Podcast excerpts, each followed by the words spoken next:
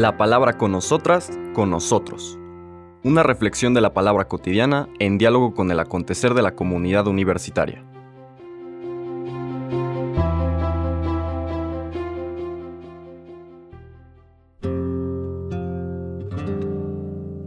Hola, buenos días. Bienvenidas, bienvenidos a la palabra con nosotras, con nosotros.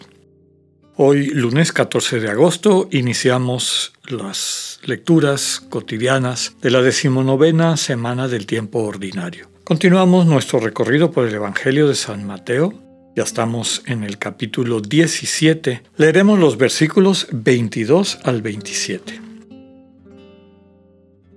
En aquel tiempo se hallaba Jesús con sus discípulos en Galilea y les dijo, El Hijo del Hombre va a ser entregado en manos de los hombres lo van a matar, pero al tercer día va a resucitar. Al oír esto, los discípulos se llenaron de tristeza.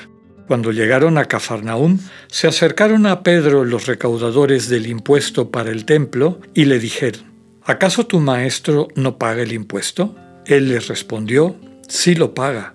Al entrar Pedro en la casa, Jesús se adelantó a preguntarle, ¿qué te parece, Simón? ¿A quién les cobran impuesto los reyes de la tierra? ¿A los hijos o a los extraños? Pedro le respondió, a los extraños.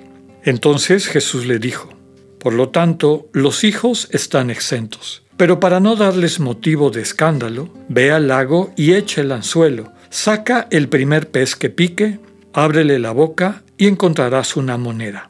Tómala y paga por mí y por ti.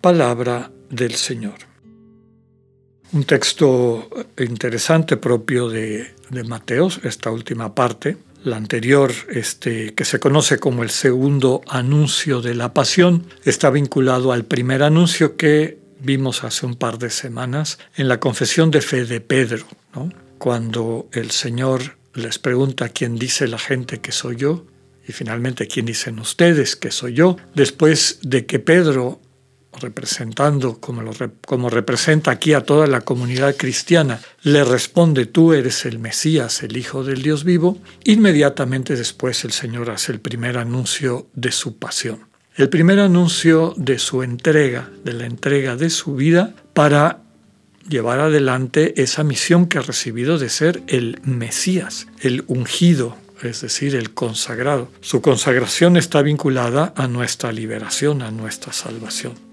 Toda la vida de Jesús está consagrada a salvarnos.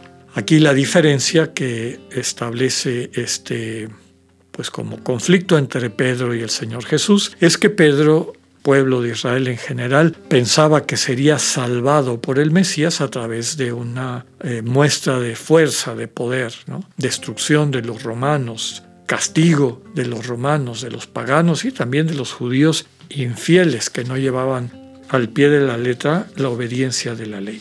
El Señor Jesús subraya en esa primera revelación de su pasión, de, la manera como nos salva, como entregando su vida nos va a dar vida, que su mesianismo no es desde la perspectiva del mundo, sino que lo que Él tiene para ofrecer y la manera como salva es este amor como entrega de sí amor que lleva a asumir sobre sí las consecuencias del mal en la vida de la persona amada para liberándola de esas consecuencias, permitir que tenga la vida plena, que es lo que desea, anhela toda persona que ama, quiere el bien de la persona que ama. Luego viene una serie de, pasajes entre los cuales está el pasaje de la transfiguración, que también meditamos el domingo hace un par de semanas, es decir, Normalmente el Señor se presenta como el centro de la revelación de Dios, es más que Moisés, más que Elías, es la plenitud de todo eso. Y la teofanía de Dios, este es mi Hijo amado, el que es mi alegría, escúchenlo. Desde luego escuchar al Hijo en sí mismo, pero el mensaje que ese Hijo transmite, el mensaje que ese Hijo es que Dios ama y amando salva. Recordemos que en la versión de la transfiguración de Lucas, de lo que están hablando el Señor con Moisés y Elías es de lo que va a pasar en Jerusalén. Esta revelación definitiva que la naturaleza última de Dios es amor y es a través del amor como Dios nos integra a su vida, lleva a plenitud su proyecto para nosotras y nosotros.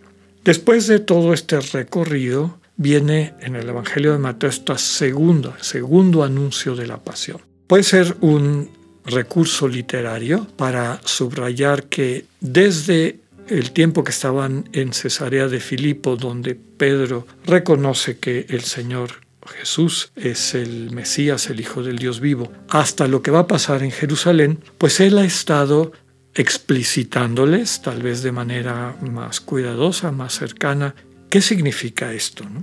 La versión que nos llega de Mateo sumamente breve, el Hijo del Hombre va a ser entregado en manos de los hombres. Esta entrega no hace referencia a Judas. El que entrega es Dios. El Padre entrega a su Hijo, nos entrega a su Hijo. El problema es que nosotros por nuestra ceguera, la humanidad por su ceguera, viendo amenazado su poder, su manera de sentirse segura, ataca, destruye. Pretende finalmente destruir al autor de la vida, que es el autor, la fuente del amor, pero termina la frase subrayando que aunque pretenden matarlo, al tercer día va a resucitar, es decir, va a triunfar el amor, el proyecto de Dios.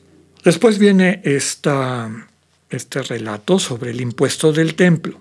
El impuesto del templo era un didracma, es decir, dos dracmas, el equivalente a dos días de jornal lo que recibió una persona por el trabajo de dos días. En la época del Señor Jesús había algunas sectas, tradiciones judías que decían que había que pagarlo cada año para mantener el culto del templo. Había otros que decían que una vez en la vida. Había otros, entre ellos los saduceos, que decían que no obligaba a nadie, que era una cuestión de devoción, etc. Aquí la clave, hay que leer todo el texto en base a lo que Mateo ha ido exponiendo. En Jesús todos y todas somos hijas, hijos de Dios. Y por lo tanto a Dios no hay que pagarle impuesto. No solamente está hablando del impuesto del templo, que para algunas de estas sectas más piadosas, más devotas, era una especie como de pago que te daba el derecho de entrar al lugar del encuentro con Dios. Desde la perspectiva cristiana no hay que pagar nada para entrar en relación de amor, en mutualidad con Dios. El amor de Dios es siempre gratuito. Por lo tanto, el cristianismo nace como una religión ajena a los méritos. No es un culto de méritos. A ver cómo hago yo para ganarme el amor de Dios. Más bien, el cristianismo subraya que el problema es que por nuestra ceguera, nuestra dureza de corazón, no percibimos la gratuidad del amor de Dios, no entramos a esa dimensión de la gratuidad y de esa manera nos autoexcluimos de la plenitud de la vida el final del relato, pues con esta eh, manifestación simbólica un poco rara de tira el anzuelo, saca un pez y en la boca del pez encontrarás, lo que está subrayando es que Dios provee todo. Dios provee inclusive lo que implica el dar, aportar aquello que, que te vincula al lugar del encuentro, al templo.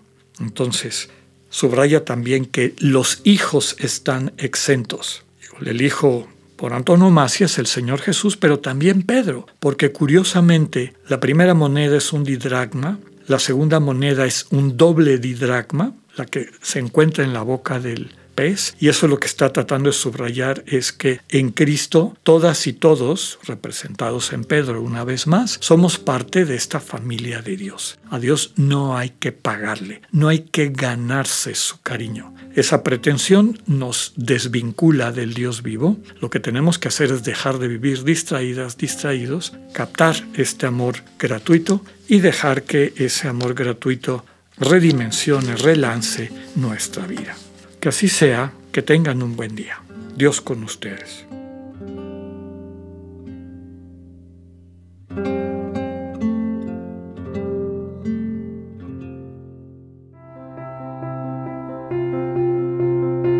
Acabamos de escuchar el mensaje del Padre Alexander Satirka.